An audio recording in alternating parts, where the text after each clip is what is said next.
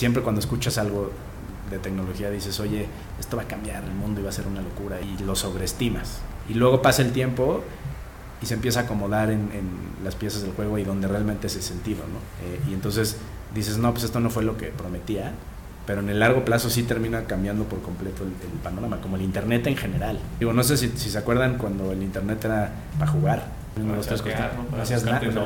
hacías, nada realmente así, hoy haces todo. Mi nombre es Andrés Torres y tengo que advertirte algo. Estás a punto de escuchar los casos de éxito de los gigantes de la construcción. Líderes de esta industria que tenemos tres características en común. Número uno, muchísima hambre para acceder a más y a mejores proyectos. Número dos, los gigantes nos juntamos con otros gigantes. Y número tres, una visión de ciudades de primer mundo en América Latina. Así que si no tienes una mentalidad lo suficientemente grande, este no es el canal para ti. Pero si tus sueños no tienen límites, te damos la bienvenida a la comunidad número uno de constructores hispanohablantes, los gigantes de la construcción.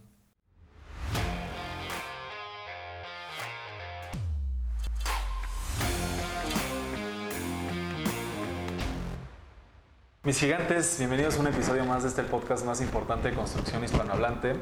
Seguimos aquí en las oficinas de Grupo Marnos, mi querido Alex. Bienvenido. muchas gracias Andrés. Estamos con otros dos gigantes de la construcción. Seguimos aquí con, como bien dices, con Marnos. Eh, estamos ahorita aquí con Fernando Alonso, director eh, general de MAP Capital. Y Juan Carlos Castro, cofundador de BRIC. Pues antes que nada, pues bienvenidos a este su podcast. Es un honor para nosotros tenerlos por acá y espero que tengamos una charla muy amena. No, pues muchas gracias a ustedes por esta iniciativa, pues a Juan Carlos por, venir y pues bienvenidos a Marcos. Igual Juan Carlos, bienvenido. Muchas gracias por la invitación. Eh, pues, contento de, estar aquí y tener el, primer día que vamos cocinando un buen rato. Definitivamente. Pues nos gustaría que nos platicaras un poquito, Fernando, acerca de cómo se creó MAP Capital, o sea, cuáles fueron sus inicios, con qué objetivo, eh, realmente para qué está, o sea, para qué sirve realmente esa área en Marnos. Definitivamente.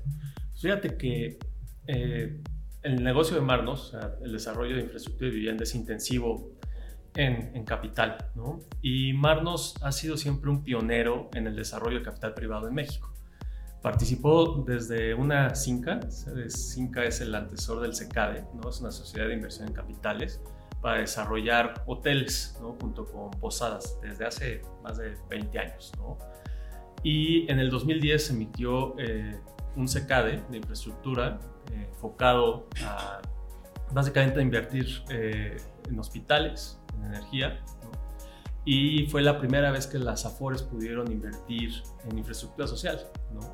Eh, antes, como, como saben, ha, cambiado el régimen de inversión de las, de las AFORES, antes podían invertir nada más en renta fija, después ya, ya este, en, en, acciones, después ya podían invertir en activos este, alternativos, que es cuando ya pueden entrar tanto en real estate como en infraestructura. Entonces nosotros fuimos los, los pioneros en llevarle estas oportunidades de inversión a, las Afores. Entonces, ¿por qué se crea MAF Capital? Básicamente para tener esa responsabilidad fiduciaria hacia los inversionistas terceros, este, tener eh, procesos estandarizados, ser muy, eh, muy, muy institucionalizados, eh, tener el gobierno corporativo para poder reportar y ser siempre transparentes con nuestros inversionistas y quisimos eh, separar parte de este equipo de finanzas de tal manera que profesionalicemos cada vez más esta parte eh, de administración de, inversiones y de fondos de capital privado y hacer alianzas, por ejemplo, como la que estamos haciendo. Y platícanos, Juan Carlos, de esa alianza, ¿cómo, cómo se fue cocinando? Mira, cuando, cuando empezábamos Brick, hace más de siete años tal vez, Eh, lo primero que pensamos cuando empezamos la empresa fue, pues, vamos a buscar a desarrolladores grandotes, reconocidos, consolidados, ¿no? que sepamos que hacen bien su chamba. Eh, yo, yo venía como de un mundo más corporativo, eh, financiero, de fondeo de desarrollos grandes, entonces pues, tenía mapeados quiénes eran quiénes. Y fuimos a tocar muchas puertas, una de ellas fue Marlos. ¿no? y así empezamos a platicar. Y, y como, en como todo lo que hemos hecho en Brick fue venir a, platicarles qué hacíamos y por qué existíamos, ¿no? Y qué pretendíamos, ¿no? Eh, para entender si había algo donde pudiéramos empatar. Y, estuvimos dándole muchas vueltas aquí con Fer. este, a diferentes esquemas. Eh, que si un financiamiento mezanín, que si una fibra, que si directo en algún proyecto, en fin. Eh, algo de lo que hacemos en Brick es encontrar eh, un match entre la necesidad del, desarrollador y, lo que quiere o puede poner la gente. Y no siempre existe eso. de hecho, los primeros años de la empresa nos, nos, encontramos con que no podíamos trabajar con los grandes desarrolladores, era muy complicado para nosotros. Y entonces ahí como que reorientaron la empresa a desarrolladores que estaban más desatendidos, ¿no? Y seguimos charlas con desarrolladores. Y esto así desembocó en esto, ¿no? O sea, digamos, seguíamos tocando bases, seguíamos viendo qué podíamos hacer. Y, y de pronto eh, pues nos platicaron de esto que estaban haciendo en Texas, ¿no? y, y la idea de, pues, de, acercárselo o de, democratizar ese tipo de inversiones que son, la verdad es que son difíciles de acceder si, no tienes un ticket grande o inclusive puedes tener el ticket grande no tienes ni conocimiento ni acceso a estos equipos de inversión, eh, pues nos pareció genial, ¿no? Y, pues siete años después pudimos encontrar un match, ¿no? De lo que podíamos traer a la mesa, de lo que nos hacía sentir a ellos. Y la verdad es que es con un súper activo, o sea, la verdad es que además este, estamos este, estrenando el eh, la relación con, con, una gran, gran invitación eh, en algo que yo creo que para el inversionista pequeño, eh, y pequeño me refiero a cualquier persona como cualquiera de nosotros en lo personal, cualquier no institucional, es súper atractivo y bueno para su portafolio, que es poder colocar dinero dolarizado en un activo muy resiliente, que produce rentas, vaya, y de la mano de un grupo súper serio. Entonces, así es un poco como llegamos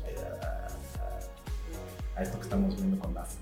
Oye, recientemente escuchaba una frase que la voy a, a lo que platicaste ahorita, que luego piensan que la, suerte de la noche a la mañana se construye en siete años, ¿no? Entonces, qué interesante que, que después de siete años se, haya podido consolidar esto. Y nada más para entender un poquito el, el, el, pasado, por así decirlo, MAF Capital, que ahorita ya nos platicaste cómo fue su inicio, etcétera, pero más o menos cuánto tiempo tiene ya como MAF Capital. Como MAF Capital llevamos aproximadamente cuatro años. Por ejemplo, la primera, la primera conversación que, que, tuve con Tico, eh, estábamos hablando más, con, yo, yo, llevaba la parte de Real Estate Finance, ¿no? entonces estábamos viendo cómo financiar directamente proyectos inmobiliarios, pero todavía no hacíamos esta, no, no, no, no hacíamos, por ejemplo, no constituíamos la empresa, no, hicimos la imagen, nada de eso. Eh, el equipo se ha ido armando en el tiempo y pues eh, sí, pues ha sido también un, proceso, ¿no? Si bien ya, ya lo hacíamos, nunca lo hicimos de esta manera más profesional, institucional. Oye, entendí bien, te dicen Tico. Sí, la verdad es que es un apodo que tengo desde niño y ha permeado a todos lados. Mucha gente no sabe que llamo Juan Carlos. ¿Ah, sí? ¿Te podemos decir Tico? Sí, sí, sí. ¿Cuáles serían las propuestas de valor que tiene MAP Capital para sus inversionistas? Mira, es una eh, excelente pregunta y es a donde queremos eh, posicionar eh, MAF Capital. O sea, yo, yo, lo que quiero es que MAF Capital sea reconocido como una empresa de inversiones responsables, donde si alguien quiere tener exposición a activos sustentables, ¿no? con este componente, por ejemplo, aquí con Brick en la campaña estamos este, lanzando Multifamily con un componente energético de value add, ¿no? de eficiencias energéticas también eh, nos posicionamos mucho en inversiones responsables. En Perú estamos desarrollando eh, escuelas bajo el esquema eh, de asociación público-privada, escuelas de alto rendimiento, en los lugares más, en los lugares más recónditos de, Perú, Cusco, Pasco y Huancavelica.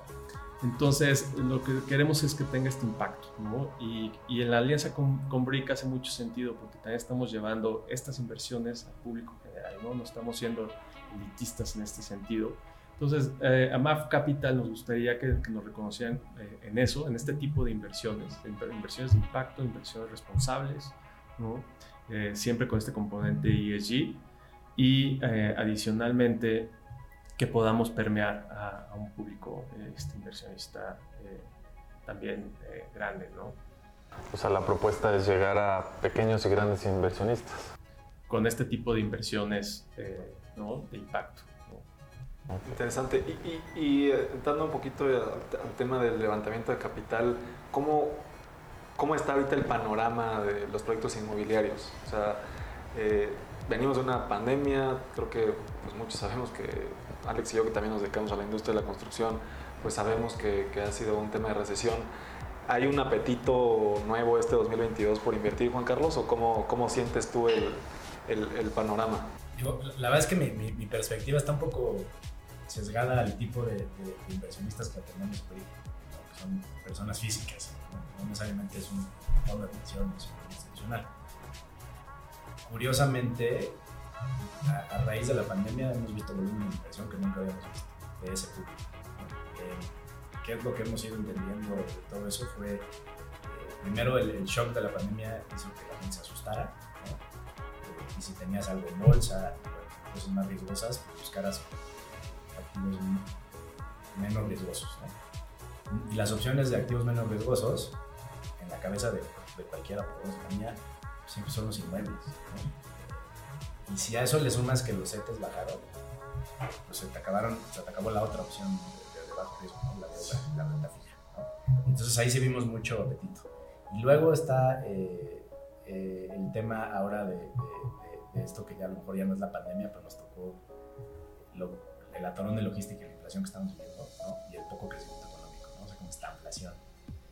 Y, y cuando te pones a ver históricamente los diferentes tipos de activos que existen, en, coyunturas como esta, pues el real estate se defiende muy bien. ¿no? Esa es la verdad. ¿Por qué? Pues porque los contratos de renta están eh, atados a inflación. Eh, algunos otros activos riesgos como la bolsa, pues batallan más y entonces hay flujo que se va a, a en este tipo de activos, entonces tienen más demanda. En fin, eh, la verdad es que no hemos visto una mala coyuntura. Creo que la cereza del pastel para nosotros ahora es pues, que, la gente hoy en todos los niveles, ya lo hemos visto, desde, el que más dinero tiene hasta el menos, está pensando en cómo diversificar ese de México. el discurso y el ruido que hace el gobierno asusta.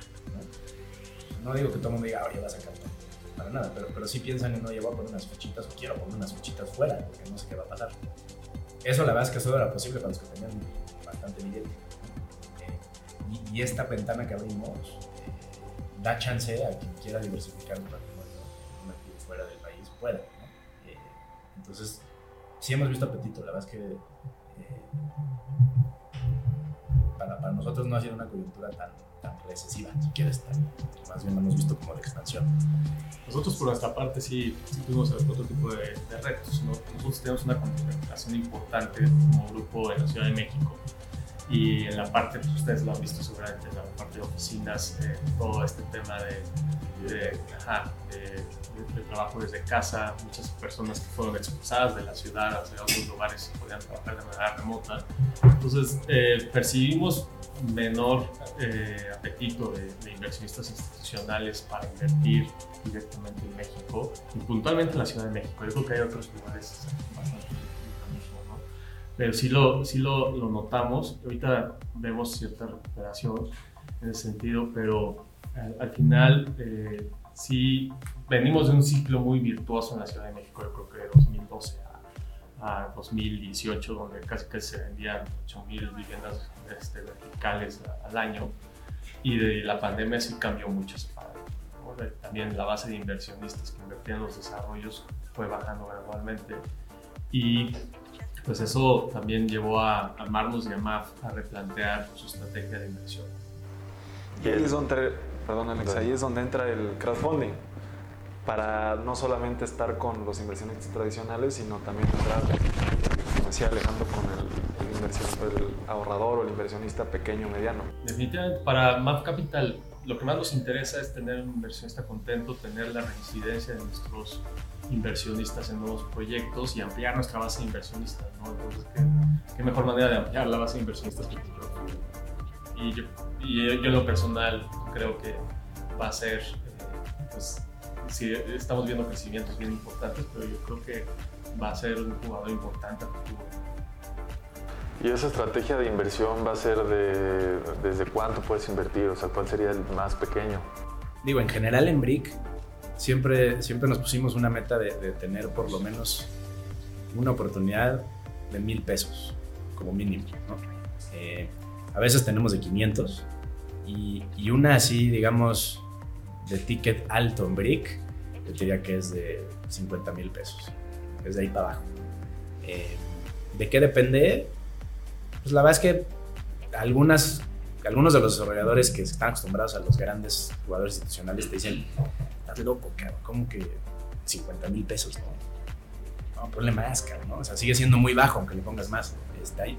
O sea, no sé, Fer, cuánto es, por ejemplo, si yo en lo personal quisiera irme a sumar al fondo de MAF Capital de, de Multitex en, en Texas, ¿cuánto es lo mínimo que tomarían de ticket de alguien, así de un individuo en lo personal, para que se sume? Empezamos con un millón de dólares, ¿no? 20 millones de pesos. Eh, y también vimos que estábamos dejando fuera a otros inversionistas que potencialmente podían, ¿no? Entonces, ahorita hemos tomado algunas suscripciones incluso de 250 mil, 500 mil dólares. ¿Y en esta asociación con ustedes ya está disponible algún proyecto de Marnos? Sí, claro. Está arriba en la página para que lo chequen. Eh, se llama Multitex. Es, es esta, ¿cómo le llamarías tú? Plataforma de inversión en activos multifamily, ¿no? ¿Qué es? Pues suena muy sofisticado plataforma, ¿no? Pues la verdad es que van a invertir en diferentes propiedades eh, de este tipo, ¿no? Y, y tú, tú, invirtiendo en el fondo, digamos, o en esta plataforma, tienes acceso a diversificarte en diferentes propiedades. ¿Quieres ser parte de los gigantes y participar en un episodio del podcast? Te invito a unirte al Club de Gigantes, la red de negocios más innovadora de la industria de la construcción, donde tendremos sesiones privadas con líderes de la industria y buscaremos asociarnos entre los miembros de la comunidad para acceder a más y a mejores proyectos. Te dejo la información completa en la descripción de este episodio o ve a nuestro perfil de Instagram y encuentra más información por allá. Oye, a mí me, perdón, me, me saca de onda un poquito que digas esta plataforma, o sea, cuando dices esta plataforma es adentro de Brick. Sí. Adentro de Brick está esta, esta que, que, no inviertes en una propiedad, sino en varias. ¿A eso te refieres? Es okay, okay. Y, y, no es que ya estén las, o sea, más bien ellos lo que hacen con su socio en Estados Unidos es que van identificando las oportunidades conforme van llegando, las analizan y si son buenas, levantan la mano a los inversionistas, que uno de esos es Brick y, y hay muchos más.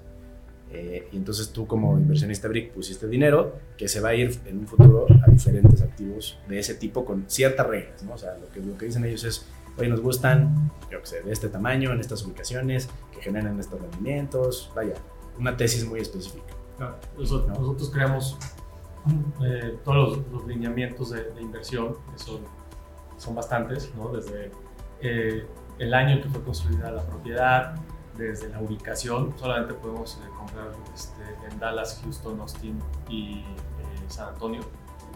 Eh, por ejemplo, estamos considerando dentro de esta plataforma donde Brick es, uno de los, de los, inversionistas que están participando, que, que tengamos todos estos inversionistas alineados ¿no? bajo un estricto estándar de gobierno corporativo y a través de los cuales eh, puedan eh, beneficiar, beneficiarse de un portafolio de propiedades muy diversificado. Son aproximadamente, van a ser aproximadamente 7 propiedades, en promedio cada propiedad cuesta como 20 millones de dólares. Eh, claro que nosotros también buscamos este financiamiento vía créditos este, puente o incluso créditos hipotecarios de largo plazo y a través de ese, de ese mix eh, logramos esa, esa, esa, rentabilidad, pero le estamos dando exposición a estos eh, inversionistas a, a, este, a, siete, a siete activos multifamily. Y, y específicamente en, en, Brick, ¿cuál es el mínimo que se puede invertir con, con esta plataforma? 5 mil pesos. 5 mil pesos. ¿Y puedes reinvertir? O sea, tú, o sea, cada mes puedes irle metiendo 5 mil pesos, o ya cambia, o ya no puedes meterlo a ese mismo proyecto. Ahí está, va. Tiene estos primeros, este primer llamado de capital, porque así se llama, eh, eh, tiene una, una, vida, es decir, tenemos hasta X fecha para completarlo. Después puede haber llamados subsecuentes, ¿no? donde pudiéramos participar. ¿no? Eh, esos no existen todavía, ¿no? pero, pero digamos que conforme ellos vayan generando las oportunidades, van a ir levantando la ¿Ahorita ya hay una fecha? Sí, me parece que quedan 17 días. Sí, 7 días. Pero por ejemplo, ¿Y, cuál es el, ¿Y cuál es el objetivo? Perdón. Son hasta 15 millones, mínimo 10. Mínimo 10 millones de pesos. ¿Y cómo? vamos como en casi 4. ¿no? Vamos como, sí, por ahí este, vamos casi en 4. En realmente pocos días, ¿no? me parece ha ido caminando bien.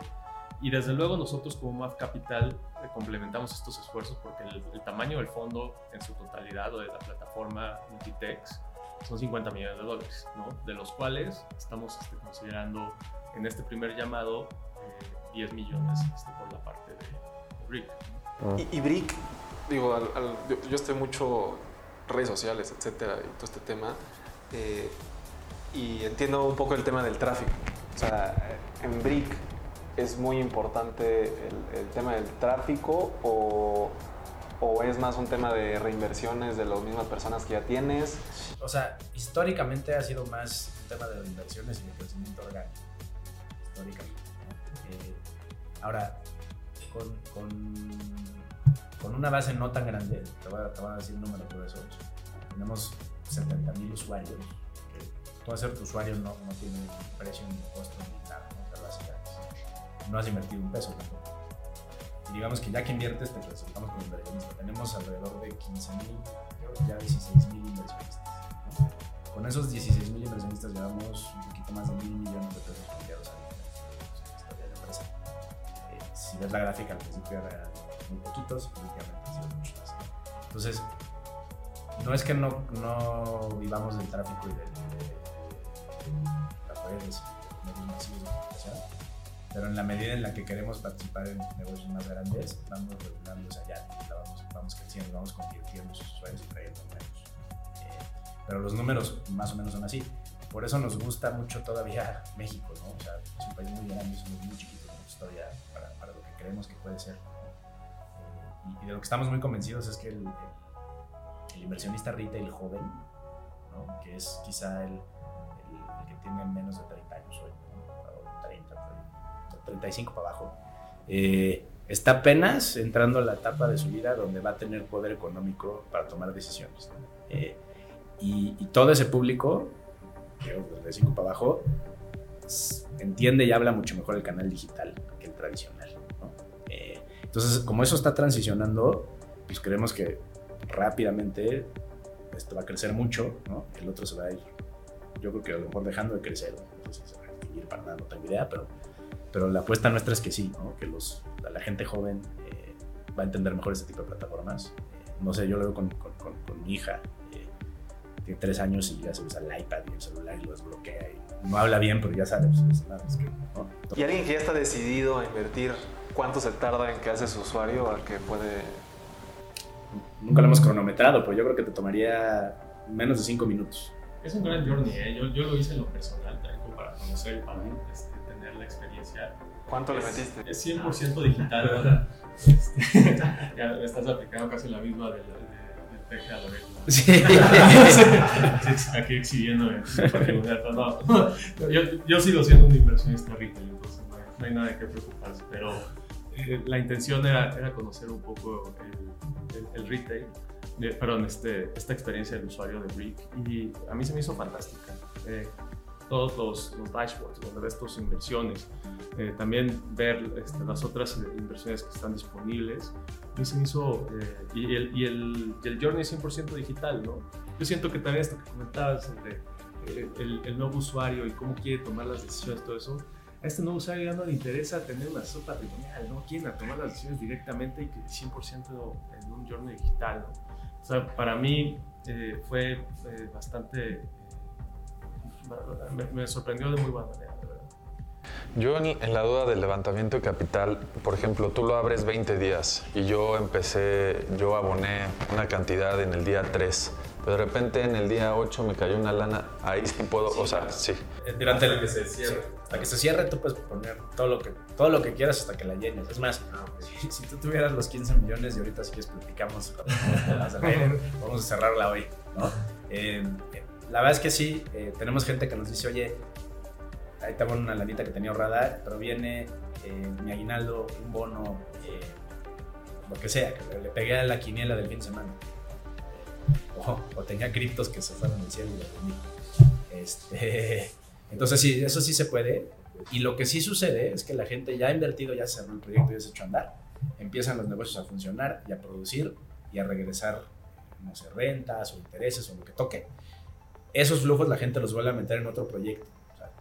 entonces nosotros constantemente tenemos que tener inventario en la página pero ese retorno, ¿cómo es? Es cuando acaba el proyecto, ¿no? Depende. No, de todo, Nosotros ahorita nuestra estrategia es 100% value add. Son propiedades existentes donde vemos una oportunidad para llevar rentas al mercado. Generalmente identificamos eh, propiedades que a lo mejor necesitan revestimientos de, ligeros de fachada o remediación de, de, las azoteas, eh, algo, cambio de, algún cambio en los interiores. Entonces llegamos, eh, renovamos, llevamos las rentas a mercado eh, y ahí ya empieza a generar este, flujos que vamos repartiendo a los inversionistas y al periodo, al finalizar el periodo de inversión, sí salimos a vender las propiedades y ya construimos el retorno. Este, pero prácticamente a partir del año este, año 2 empezamos a regresar dinero a nuestros inversionistas. Eso es muy, muy común en Estados Unidos, ¿no? ¿Qué, tanto faltará para, o, qué tantos proyectos habrá ya en México con, con, ese concepto de un edificio completo en renta de departamentos? ¿En México cuánto hay?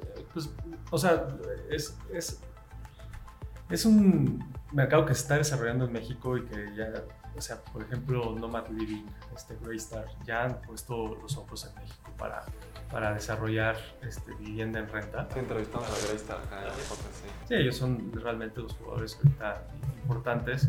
Lo que pasa es que pues, hoy día las rentas eh, y los costos de capital, en, las rentas son relativamente bajas en México, los costos de capital altos. Entonces, cuando comparas el, el, el cap de entrada versus el costo de financiamiento aquí en México, pues tienes que apostarle a un crecimiento en rentas brutal. ¿no? En cambio, en Estados Unidos costos de capital este, más bajos y, eh, y, rentas más altas. ¿no? Eso sin, sin, mencionar que los fundamentales de Texas están, este, están muy bien. ¿no? O sea, hoy estamos viendo cómo expulsa a Nueva York, California, eh, gente eh, a, a, Texas, ¿no? gente muy educada, gente de buenos trabajos. ¿no?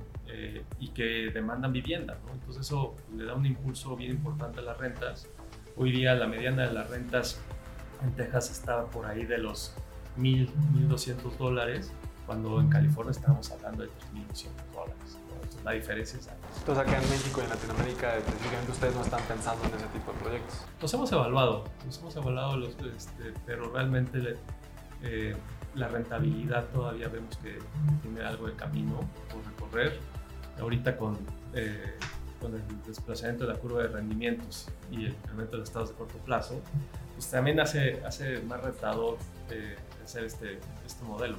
Eh, al final, pues también lo que hemos visto, y si bien todo este tema de Airbnb, eh, algunos que han puesto sus departamentos a rentar ahí les ha ido bien, pues es también un poco esporádico, ¿no? Y aquí, para que sea bancable un proyecto de estos, pues sí necesitas tener una ocupación arriba del 90%, ¿no? no tener estos... Digo, también depende mucho, creo yo, la, la estrategia del negocio, ¿no? Estábamos entrevistando a otro gigante y él este, construyó en una alcaldía ni siquiera el mínimo de metros cuadrados por vivienda. Entonces, realmente sí es jugarte a que sea realmente un, un negocio patrimonial y si ya te dio lo que te tenía que dar, pues después tirarlo porque vas a, si lo quieres hacer que te reditúe, pues tienes que hacer los departamentos que te autorice esa alcaldía, ¿no?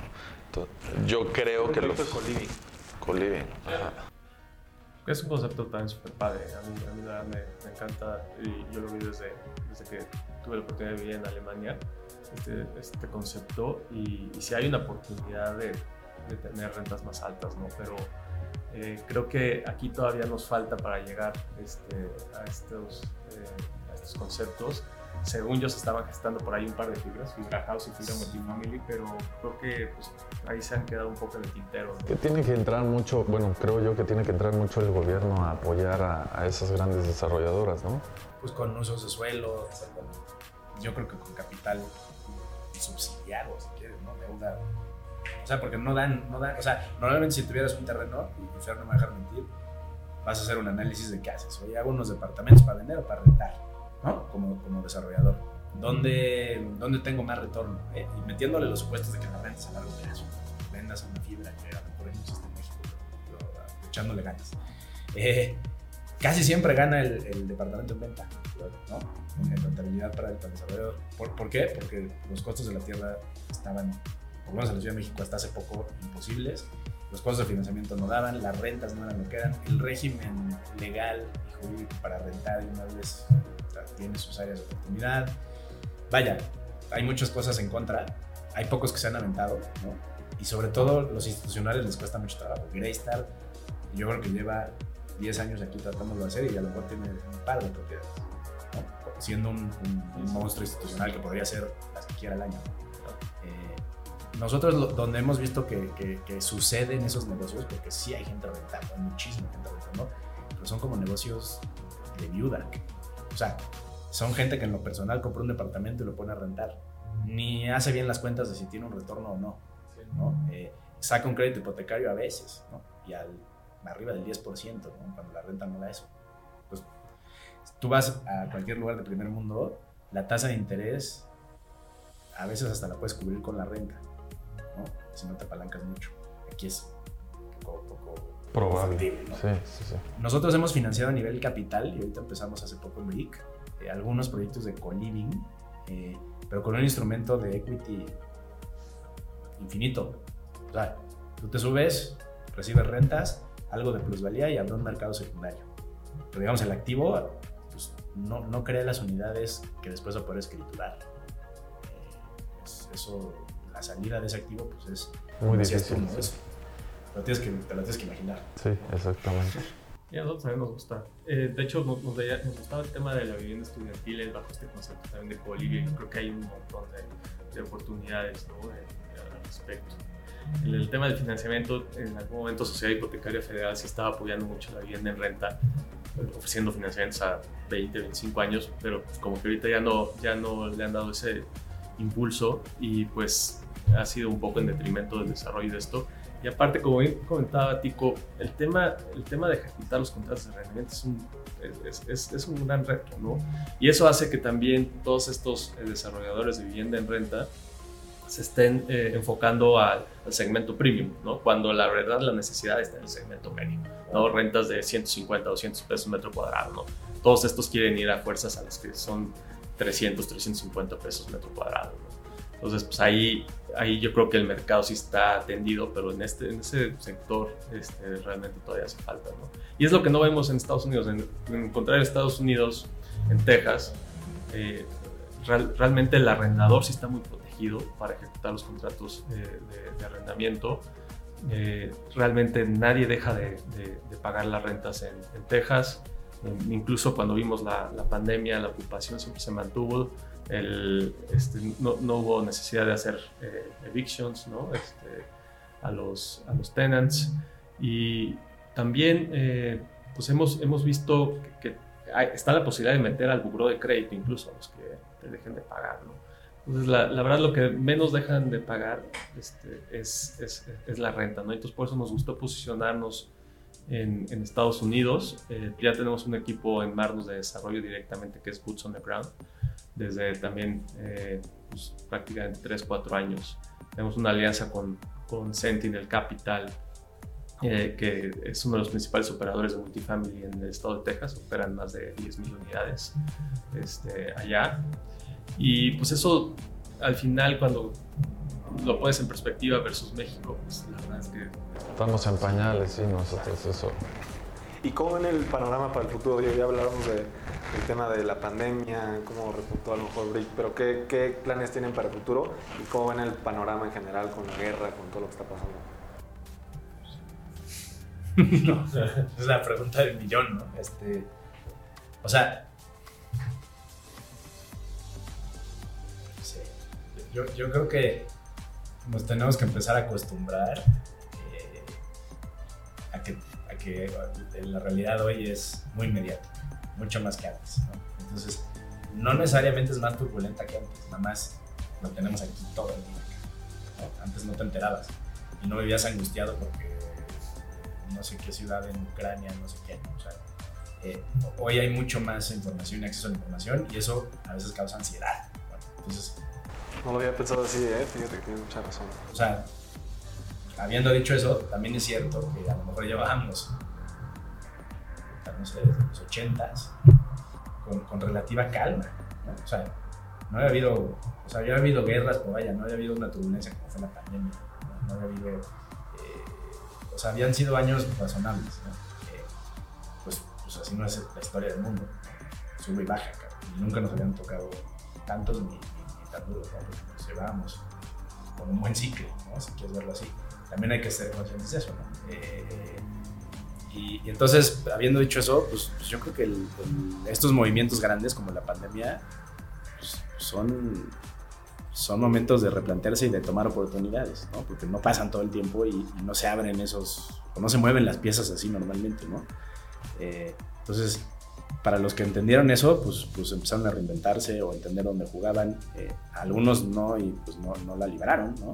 Eh, algunas industrias a lo mejor por el proceso mismo de, del, del avance de la humanidad, pues dejan de, de, existir como las conocíamos y otras se inventan, ¿no? Pero sí creo que, que estamos como viviendo en, ese, en, ese, en esa transición, ¿no? Con muchas noticias además, ¿no? Entonces, pues yo, yo diría que nos tenemos que acostumbrar, eso es el primer paso. Eh, así va a ser, yo creo que no, no, va a parar y siempre va a haber algo en las noticias y siempre va a haber... Eh, sí, algo que te genere incertidumbre, ¿no? Ese es el negocio de los medios, claro. te quieren como abeja en el panel. Sí, sí, sí. Yo por eso no veo noticias. Te lo juro, te lo juro. Pues digo, yo, yo no soy tan, tan pesimista pensando, pensando así, ¿no? Diciendo, oye, no es que estemos tan mal, es que hay mucho ruido, ¿no? Eh, eh, Porque siempre pasan cosas, siempre, siempre pasan cosas. Y si, y si te haces para atrás y lo ves a mil pies, pues a lo mejor tendrías que fijarte en ciertas métricas, ¿no? Este, eh, si hay más hambre o no, si hay más muertos o no, si hay más... Y, y, en general creo que los índices han mejorado en el mundo, ¿no? O sea, y no está tan, tan difícil imaginarse eh, que las problemáticas serán otras, pero las que nos agobian hoy a lo mejor dejan de ser problemáticas. ¿no? Está cambiando muy rápido y la tecnología está cambiando un chorro y cada vez a pasos más, más, más agigantados.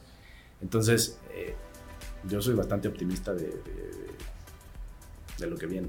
Sí, yo igual, eh, o sea, al final hay bastantes retos, ¿no? hay cambios de paradigmas muy marcados. ¿no? La última crisis la del 2008, este, 2009, teníamos a, un, a China con un, un, Producto Interno Bruto, no me recuerdo, con 3, 4 trillones. ¿no? Hoy día ya está casi al mismo nivel de Estados Unidos, 7 Entonces, cada vez el peso de China se vuelve más relevante.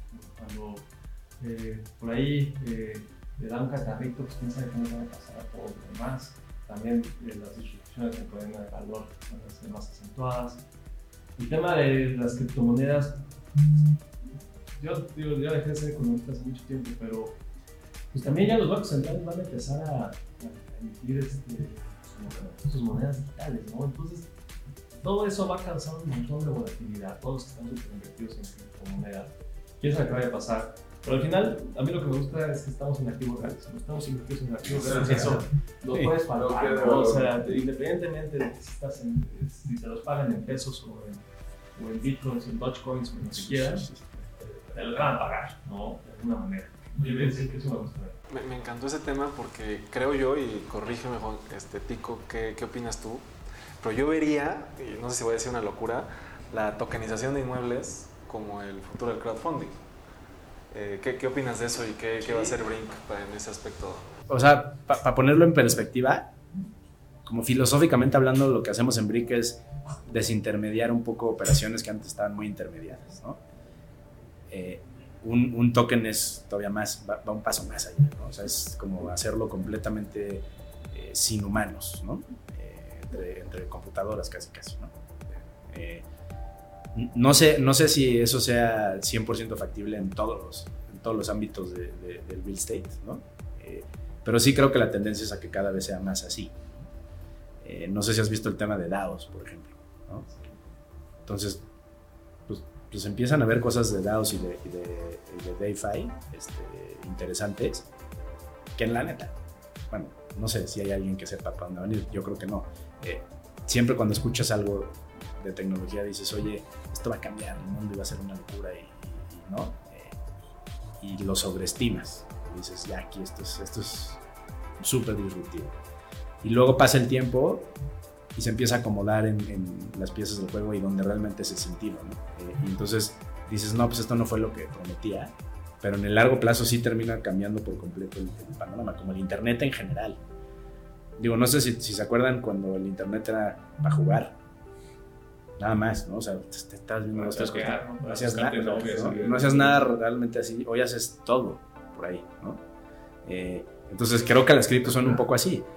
Llegaron y todo el mundo dijo, no, Pero, ¿y en Brick van a hacer una estrategia o te vas a esperar a que se estabilice o vas a esperar a regulación? O... Esa es buena pregunta. Primero, somos de un ente regulado, entonces, como las criptos hoy en México eh, no están reguladas, ¿no? Sería complejo para nosotros aceptarlas, principalmente por un tema de KYC y PLD.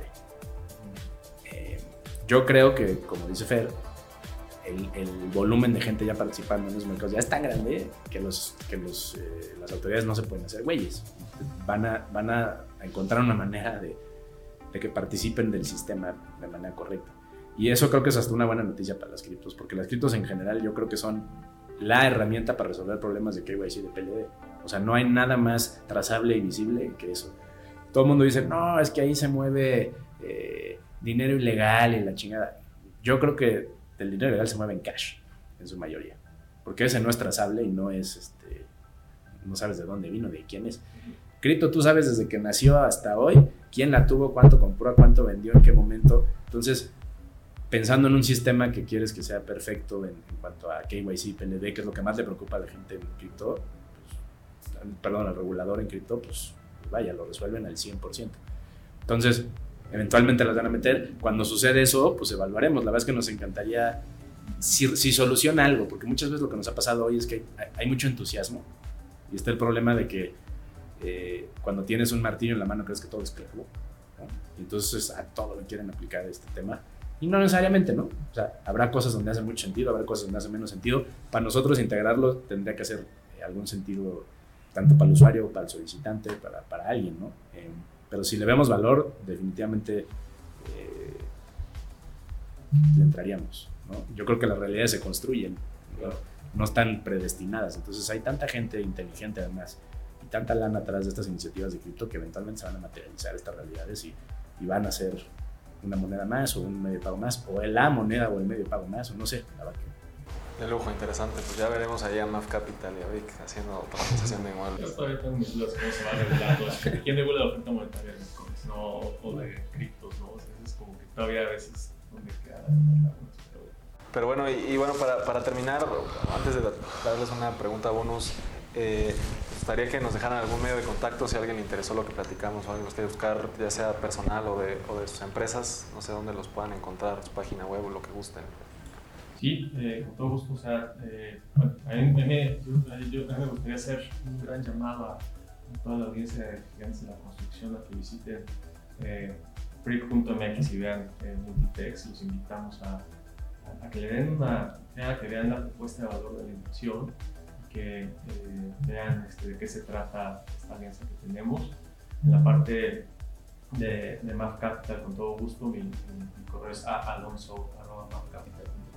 alonso.mafcapital.com.mx.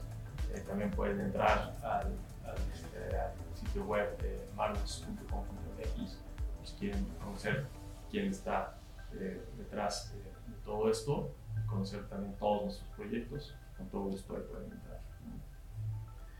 A nosotros lo más fácil para contactarnos es en la página de Brick también. Tenemos un, un equipo de atención al cliente muy bueno, eh, un centro de ayuda para, para, contestar dudas y preparamos una serie de documentación de la mano de, de, de MAF con todos lo, los pormenores de, de, la invitación de inversión. Eh, la verdad es que viene todo, todo muy desmenuzado para que le echen una ojeada. El, la propuesta de valor en Brick para, para, para, los inversionistas es, puedes entrar con un ticket bajo, pero no solo eso. Te vamos a ver analizado y digerido toda la tarea para que tú puedas leer algo sencillo y entendible que no está este, en un lenguaje financiero tan complejo. Eh, y puedan decidir si quieren invertir o no. Y la verdad es que, otra vez, hablando de, de, de quién nos trajo el deal, del tipo de activo, eh, me parece excepcional, eh, de verdad, de las mejores oportunidades que hemos visto en la página eh, para invertir sus ahorros. Entonces, échenle un ojo, no, no, no pido más. Muy bien. De lujo, perfecto, pues para que vayan a buscar ahí el proyecto en Brick MX. Y, e bueno, inviertan. ¿no? Inviertan, sí, claro. Es mejor que casa de bolsa eso, ¿no? Tienes que estar comprando acciones, vendiendo, nada. Chécate, chécate. Históricamente, porque así se tienen que medir las inversiones. No, no, es pues medir en un mes o un año. Son, son la bolsa debe de rondar un 15% en pesos. ¿ok? Este fondo tiene estimado en un, en un escenario, el, no, no, es el, el, optimista ni el pesimista, el de medio, 15% en dólares. ¿ok? Yo no sé si a alguien que nos, de los que está escuchando le ha pasado que, que le gana que no se deprecia su, moneda local. A mí, desde que, desde que nací, cada vez vale menos. Entonces, Ya de saque en, eh, traes un retorno como de bolsa con activos reales. Y súmale que además estás en un mercado eh, dolarizado, pues hay, una- hay un, hay un potencial interesante, ¿no? ¿no? Nadie sabe cómo va a estar el tipo de cambio en los próximos años, pero, pero vaya, la idea de poder poner un cacho de tu patrimonio ahí me parece bien interesante. Sí, pero hoy es una gran, una gran inversión, ¿no? Ya, ya de saque con el retorno que, que- está pensado de manera, la verdad es que estos cuates son muy, muy bien hechos, ¿no? Eh, es, es- es de verdad una oportunidad a la que no se tendría acceso de otra manera eh, así. De lujo. Y bueno, pa- para, terminar, eh, acá en Gigantes de la Construcción tenemos el objetivo de construir una ciudad, una ciudad 100% inteligente, 100% sustentable y en América Latina.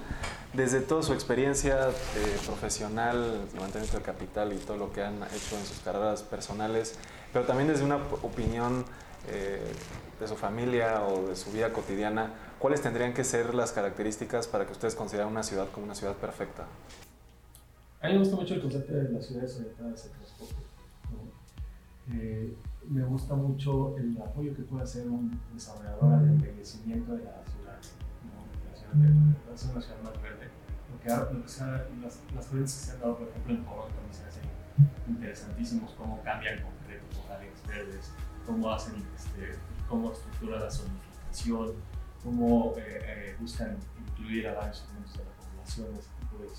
Yo creo que la participación es bien importante, ¿no? pero la, la- la participación sin que sea una obstrucción para el mejoramiento de las condiciones este, urbanas. ¿no? Hay varios retos, ¿no? O sea, todo el tema de agua no es menor, mucho menos en la, en la Ciudad de México. ¿no? Y aún cuando llueve más que en Londres, ¿no? pero el tema es toda esta infraestructura que es necesaria para el aprovechamiento del agua, creo que queda de lado porque pues, hay veces que hay otras obras más vistosas. Entonces yo creo que hay que empezar con el tema de infraestructura, tener bien los cimientos y luego sí buscar estas, estas ciudades orientadas al transporte, la movilidad, ¿no? Y a mí me gusta mucho la idea del envejecimiento porque trae externalidades muy, muy, muy, muy favorables, ¿no? Después pueden, puede venir el turismo, puede venir eh, eh, gente que simplemente quiere reubicarse, ¿no? Y tener mejor calidad de vida. Entonces, eh, para mí esos son puntos importantes. Me gusta, pues algo invertir en lo que no se ve primero, ¿no? Me gusta. Tú, Juan Carlos, ¿qué, opinas? Yo creo que tendría que ser una ciudad fácil de vivir y eso quiere decir eh, que existan eh, lugares donde puedes vivir, o sea, que haya suficiente oferta a precio razonable para que puedas decidir vivir ahí, eso es una. Fácil en el sentido de que haya servicios, eh, fu- fuentes de empleo, vaya, que puedas hacer tu vida ahí. Que te puedas transportar de manera fácil. Entonces tiene que ser fácil en ese sentido. Tiene que ser incluyente también en ese sentido. No, no dejar afuera y solo a un pequeño nicho este, darle acceso a todo eso, sino tiene que ser realmente incluyente. Eh, y, definitivamente la parte estética ¿no? es, pues es, digamos, lo que redondea todo eso. ¿no? Eh, eh, los parques, como cosas democráticas ¿no? que todos pueden usar, hacen, hacen cambios increíbles. Voy a poner un ejemplo, a lo mejor no es el que más me gustaría, pero no sé si han visto cómo cambió eh, Santa Fe, la zona de la Ciudad de México, con la mexicana. ¿no?